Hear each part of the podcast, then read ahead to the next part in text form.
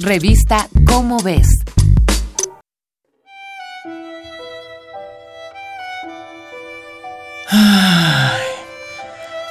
enamorarse. Enamorarse es quizá el alimento más importante del ser humano. Es como la magia. Uno siente chispas, huecos en la panza y un volcán de emociones al interior.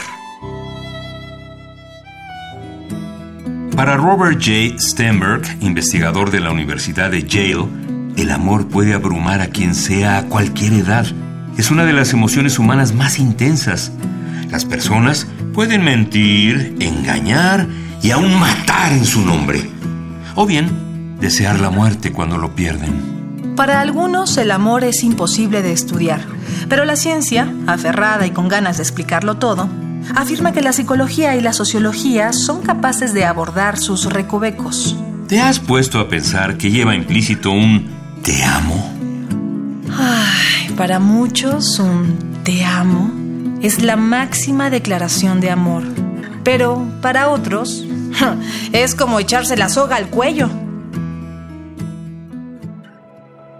Para el psicólogo Ezequiel Nieto, un te amo es un océano de significados Puede hablar de deseo afectivo, deseo sexual, puede ser una esperanza de atención mutua o el pretexto perfecto para romper con la soledad. Francesco Alberoni, uno de los sociólogos más estudiosos del amor, dice que la gente quiere un amor perfecto, es decir, idealista. Y cuando no todo es color de rosa, empiezan los problemas, la agresividad e incluso la depresión. Deja de atormentarte con películas como 500 días con ella o Eterno resplandor de una mente sin recuerdos.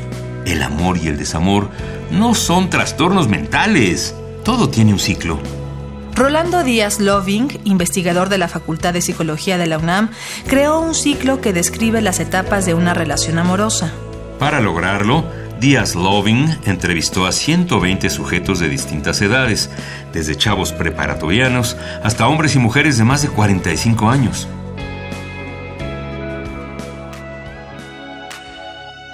Según el investigador, son 13 las etapas que integran el ciclo del amor. Inicia cuando vemos al otro por primera vez. Un completo extraño. Luego vamos conociendo sus aristas. Se da la amistad y luego ¡zas! Empieza la atracción. Ese imán nos empuja para llamar la atención de quien nos gusta. Si todo va bien, inicia la etapa de fuego, la de la pasión. El momento ideal de la pareja es el romance. Luego llega la etapa del mantenimiento. Aquí ambos están anclados y en paz. Posteriormente viene la separación y después de tiempo, el olvido.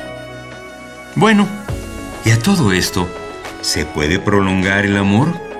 El doctor Robert Stenberg dice que sí, solo que para que florezca requiere de intimidad, pasión y absoluto compromiso de ambas partes. O sea que quien quiera un amor celeste, que le cueste.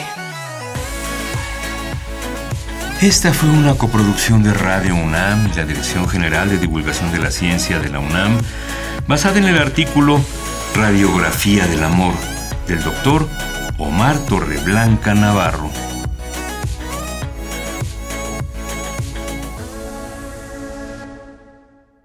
Revista Cómo ves